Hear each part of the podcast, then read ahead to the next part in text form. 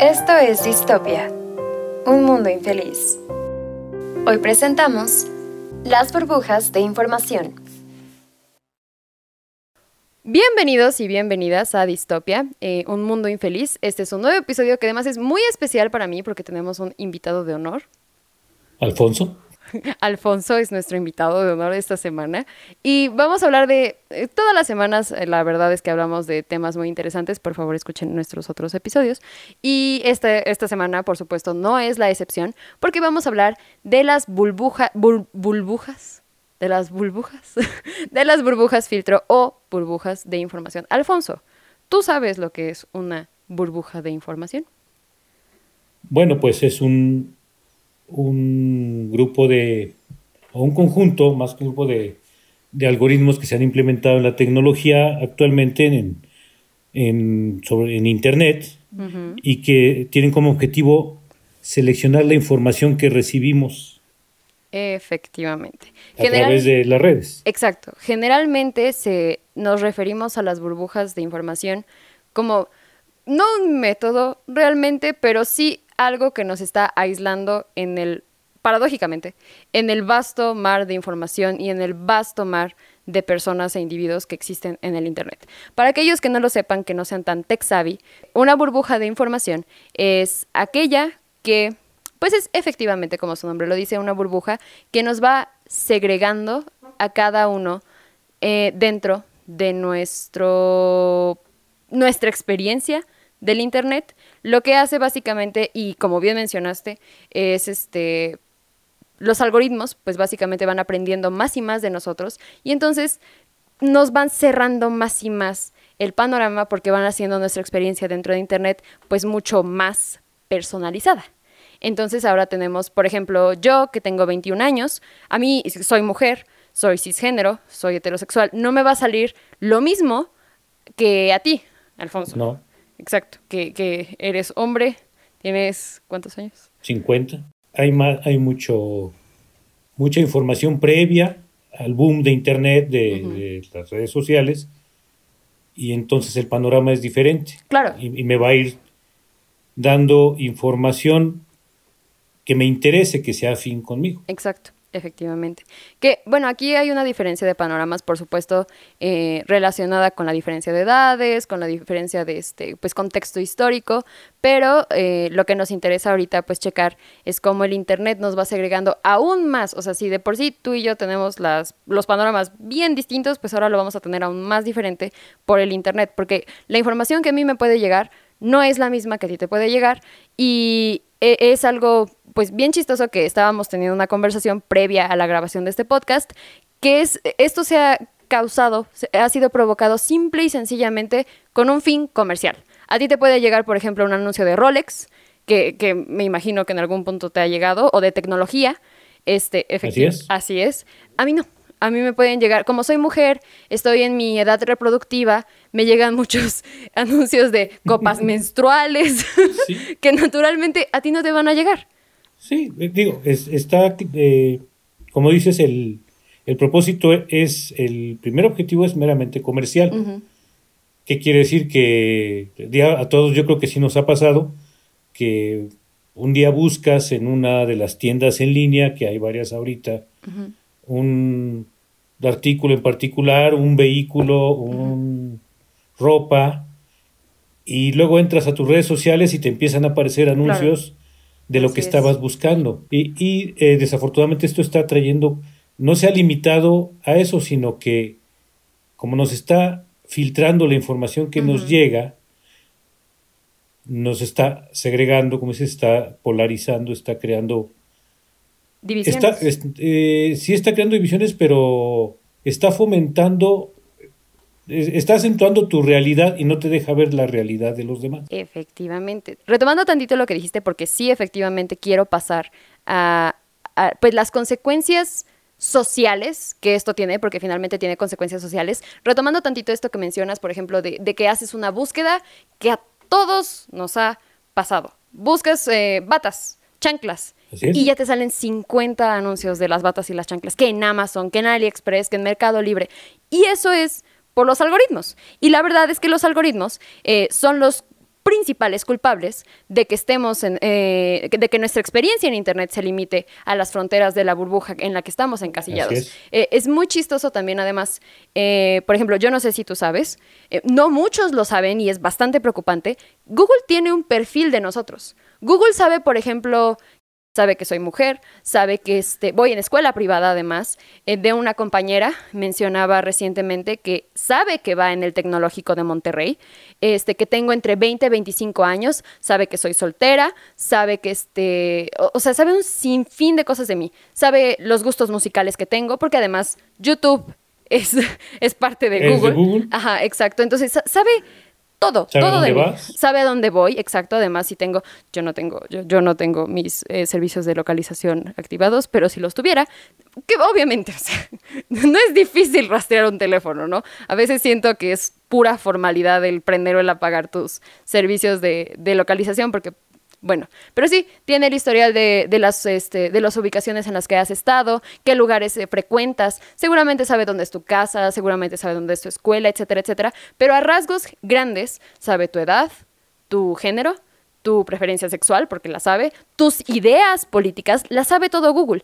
Y Google es el gigante de- del Internet. O sea, piensas en Internet y automáticamente piensas Google. Y todos la- todas las demás empresas que también se encuentran dentro de Internet, pues tienen acceso a esta información tuya. Y Google te lo dice. Ahí donde encuentras tu información es, esta es información que las demás páginas pueden ver de ti. Lo mismo con Facebook. Y a Facebook se las estamos regalando. Google todavía tiene un poquito más de decencia y aprende de nosotros, porque eso es lo que hacen los algoritmos, aprenden de nosotros. Sin embargo, pues Facebook, a Facebook si tú le diste tu, tu fecha de nacimiento, si tú le diste qué relaciones familiares tienes, si tú le diste si estás casado, si estás soltero, si estás divorciado, si eres este viudo o viuda, Facebook lo sabe. Y esta información está al alcance de todos. Y es ahí justo también de donde se, va, se nos va segregando más y más. Pero bueno, adelante. No, pues este, confirmar todo lo que has mencionado, que eh, lo curioso es que no nos damos cuenta, pero nosotros se lo dimos. Exacto.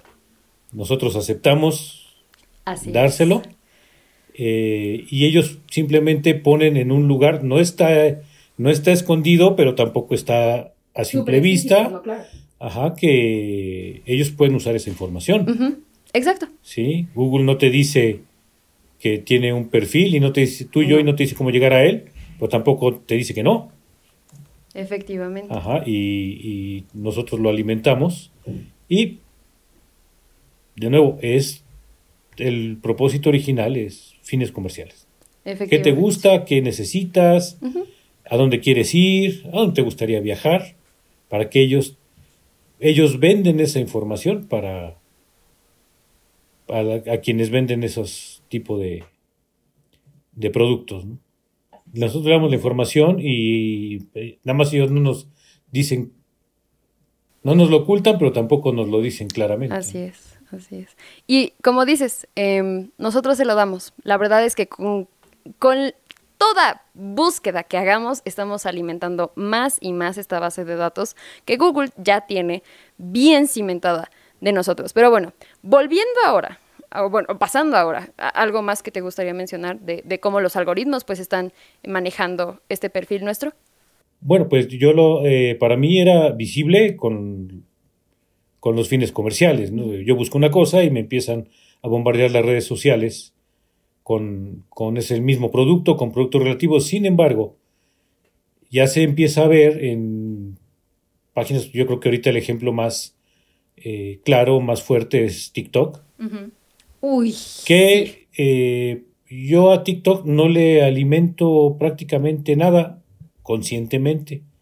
Sin embargo, me salen a mí el mismo tipo de videos, de entrevistas a actores, por ejemplo, de algunos eh, artículos tecnológicos de gente que da secretos de cómo usar tu teléfono, cómo usar Android, como trucos para iPhone, eh, que no es lo mismo que le sale A mí. a, a ti o a otro familiar. Ajá.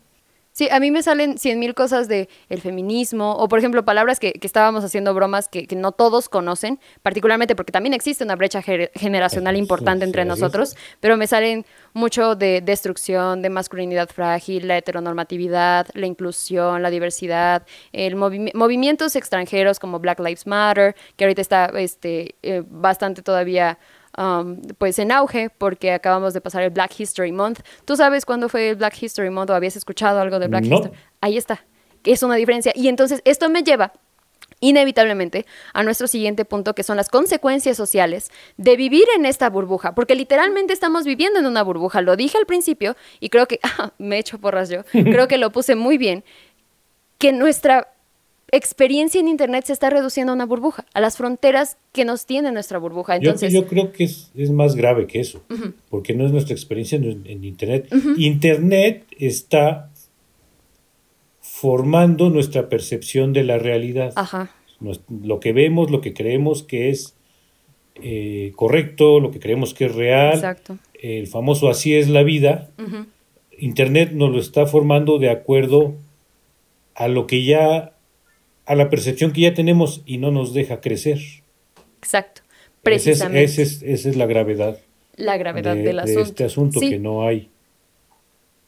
No, nos cerramos. Exacto. Sí, Estamos cerrados. Lo vemos que surge en Internet, porque nuestra experiencia surge de Internet, pero efectivamente eso es una mala consecuencia que se derrame en nuestras vidas, que era algo que también mencionábamos previo a la grabación de este podcast, que ya no se puede establecer un diálogo tan fácilmente con alguien que no comparta la misma postura que tú.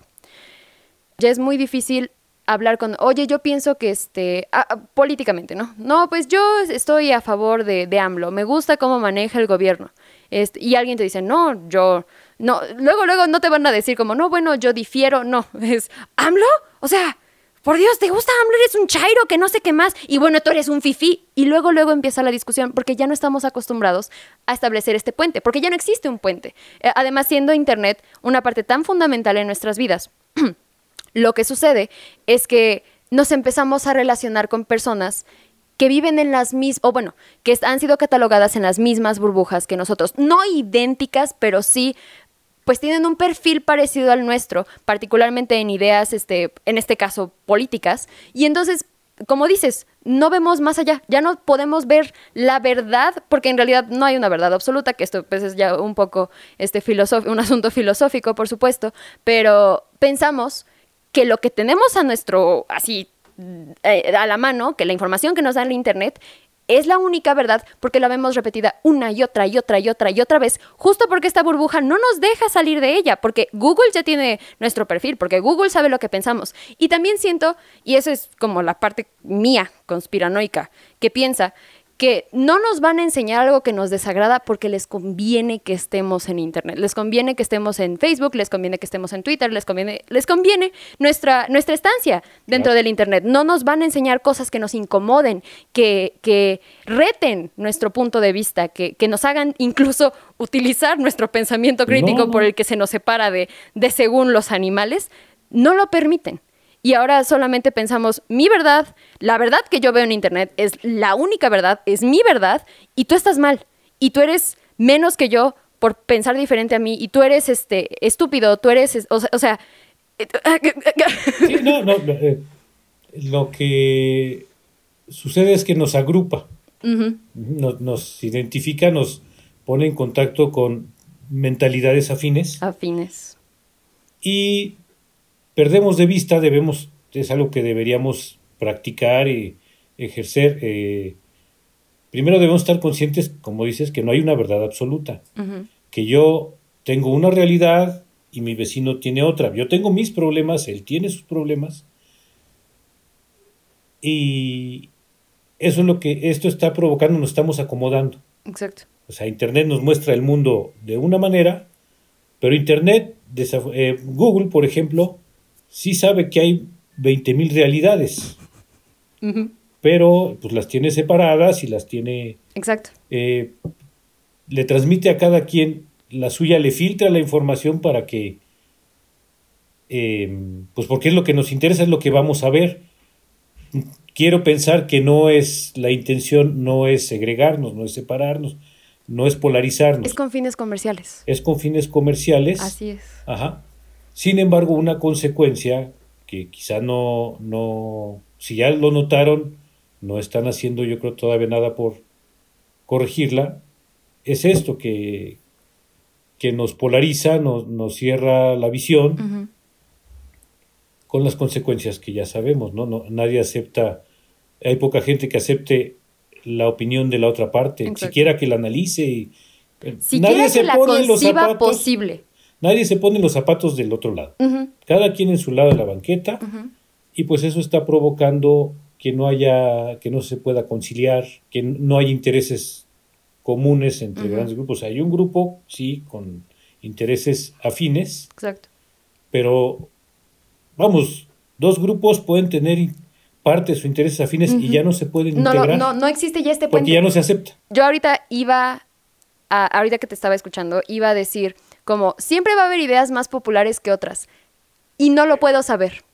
Sí, por supuesto que puede ser cierto, pero yo no lo sé porque te, iba a decir, ah, bueno, pues a mí me sale este, esto y esto y esto. Entonces, estoy basando ya, yo misma, estoy basando mi comentario, mi concepción de, de cómo son las cosas con las posturas que son más populares para mí, con las posturas que a mí me enseñan, que puede ser no la más popular y yo no puedo saberlo. Y, por supuesto que eso, es algo que sucede en, pues en contextos sociales. Yo puedo decir, eh, poniéndolo, traduciéndolo al, mundo físico, al mundo real, digamos. yo puedo decir, en mi escuela la postura más popular es que el feminismo es un movimiento positivo, ¿no? Voy a, pero, yo, yo, si yo baso y yo digo universalmente la postura universal, la postura más popular es que el feminismo es un movimiento positivo, estaría errada, porque la verdad es que no lo sé. Entonces, ahorita eh, se me ocurrió eso que te iba a decir, como siempre va a haber posturas más populares. Tal vez, pero ya no sé cuál es. Porque la postura más popular que yo estoy viendo es aquella que me está enseñando Internet. E Internet ya me tiene perfilada.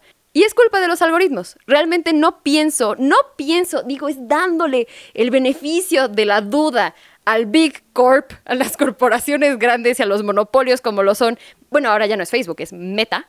Entonces, como lo son Meta y Google, les estoy dando el beneficio de la duda de que efectivamente no nos están segregando a propósito, sino que solamente como eh, pues como... Es una consecuencia de... del capitalismo. Eh, es una consecuencia de sus procedimientos para vender. Pero... Pero está sucediendo. Sí, claro, les voy a dar el beneficio de la duda, muchísimas de nada a, Mark Zuckerberg, que por supuesto está escuchando este, este podcast, este, de nada.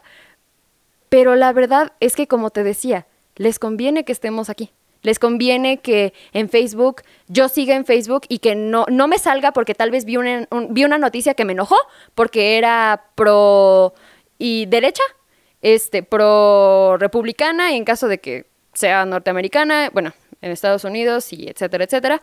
No me voy a salir de Facebook para seguir viendo ads, para seguir viendo la publicidad que me pone Facebook. No me van a salir videos en YouTube que te decía, reten mi cosmovisión pues, los paradigmas que yo tengo establecidos de la realidad, porque YouTube me da muchísima publicidad. Entonces, siento que también, si bien no es como con el fin de, ah, vamos a separarlos a todos, que sí se está haciendo como cafetería de secundaria y yo tengo la, la, la, ¿cómo se llama?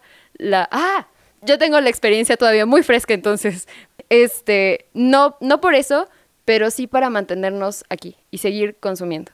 Entonces, eh, no, te van a enseñar cosas que te incomoden, no te van a enseñar cosas que te molesten, porque cuando te molestan, incluso tú mismo te desconectas. Que vuelves a los cinco minutos, sí, pero fueron cinco minutos que ya no viste de publicidad, que ya no viste de anuncios, y eso no les conviene. No, ellos venden su tiempo en línea, eh, la cantidad de, gente, ellos tienen manera de medir cuánta gente ve el anuncio, cuánta gente lo sigue. Yo esperaría, ojalá que pongan atención en, esta situación, porque es... Eh, pues son cosas como, haciendo algunas analogías fuera de esto, pero por ejemplo, ya tenemos vehículos que nos llevan y nos traen y cada vez son mejores y más rápidos y más potentes y hacen más trabajo. y tenemos fábricas y todo, pero, ah, ya avanzamos. ah, pero estamos destruyendo la capa de ozono. Así es. O sea, el propósito nunca fue ese, pero es una consecuencia y hay que atenderla, hay que atacarla, hay que buscar la manera de, de no de que no haya consecuencias indeseables.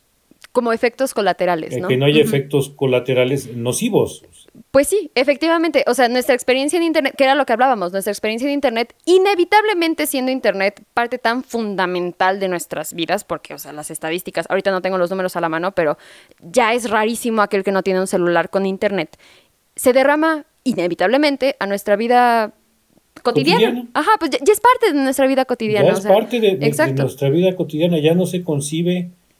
En la mayoría de nosotros hay lugares donde, pues sí, desafortunadamente por carencias eh, económicas, sobre todo, eh, no llega. La gente no tiene acceso al Internet, quizá a los equipos sí, pero al servicio no. Exacto. E, ellos, y ellos están mal, eh, pero sin embargo ellos estando aislados, pues tampoco tienen este tipo de problemas. Es, que sucede, por ejemplo, mencionabas el feminismo.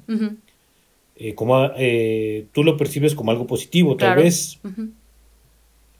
Yo, por ejemplo, sí considero el feminismo como algo positivo. Nada más, primero hay que definir feminismo.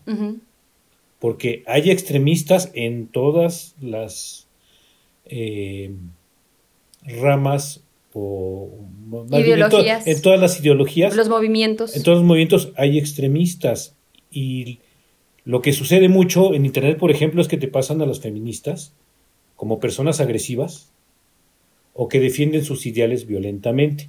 Pero Internet lo que hace es que a ti te va a hacer llegar, eh, con estas burbujas de información, va a acentuar esa parte de la ideología donde estás. Exacto. Si ve, por ejemplo, que tuviste un comentario en contra o hasta cierto punto neutral eh, en, la lucha feminista, de inmediato te va a empezar a hacer crecer esa idea que el feminismo es malo. Las feministas, e, esta palabra tan asquerosa, aborrente que existe de feminazi. Y empieza, eh, usas la palabra feminazi o le diste like a un comentario que tenía esa palabra. Y te empieza a crecer esa idea. Google dice, él, no está él, él o ella están en contra del feminismo. Dale más, aliméntalo más. Y entonces te vas haciendo esta idea de que tu verdad es la única verdad y el feminismo es malo y las feministas son unas locas y bla, bla, bla, bla, bla. Y ahorita algo que decías, ya, para concluir, porque se nos está acabando el tiempo, eh, por ejemplo, con los autos este, que en algún punto, pues, bueno, ya existen, que ya se manejan solos, me pone a pensar mucho en George Orwell, pobrecito se ha de estar retorciendo en su tumba por toda eh, lo que él temía de que gran hermano nos vigila y ahora nosotros le estamos diciendo a gran hermano, ¿no? Lo estamos alimentando realmente, que era lo que decíamos. Con cada búsqueda que hacemos estamos alimentando más y más estos datos que Google, que en este caso puede ser nuestro gran hermano, que Facebook también, bueno, Meta, este puede ser este esta especie de gran otro hermano, de gran hermanastro, qué sé yo. Este, pues tiene sobre nosotros finalmente. Entonces, para concluir, me gustaría dejarlo en esa nota, que abran sus panoramas y chequen realmente este, si están en una burbuja, que es difícil saberlo, ¿no? Una vez que estamos ahí dentro es difícil saberlo, pero utilicen mucho su pensamiento crítico, cuestionen lo que ven, la información que les llega, busquen, aunque les incomode, porque siempre nos va a incomodar ver algo que va en contra de lo que creemos, pero busquen, aprendan, conozcan más. Eh, ¿Algo que te gustaría agregar, Alfonso? No, pues eh, eh, hacer énfasis en lo que acabas de decir, tenemos que tener una mente abierta, tenemos que como dicen, es una frase seguramente americana, y tienes que pensar afuera de la caja. No te cierres a lo que dice. Internet no es la verdad absoluta. Hay que tener conciencia que en Internet todos podemos... Todos tenemos voz. Publicar, todos tenemos voz. y, y, yo no soy experto en muchos temas, no puedo opinar de ellos. Y aunque pueda, tú no lo sabes. Exacto. Entonces no sabes si estoy diciendo la verdad o no. Pero si, si tu verdad encuadra con la mía, yo te voy a creer. Sí, eso es lo que hay que tener cuidado. O sea, si tú me vas a creer, pero debes tener la conciencia de buscar la otra parte. Así es. Buscar el otro lado, buscar la opinión de a quién, ok, esto a mí me conviene, pero a quién le afecta. Así ¿Y cómo le afecta? precisamente. Pero bueno, muchas gracias. En esa nota dejamos la emisión de hoy y nos escuchamos la próxima semana, igual en Fuera del Aire por Frecuencia SEM. Nos vemos. Esto fue Distopia, un mundo infeliz. Escúchanos en exclusiva por Frecuencia SEM y plataformas digitales. Nos vemos la próxima semana.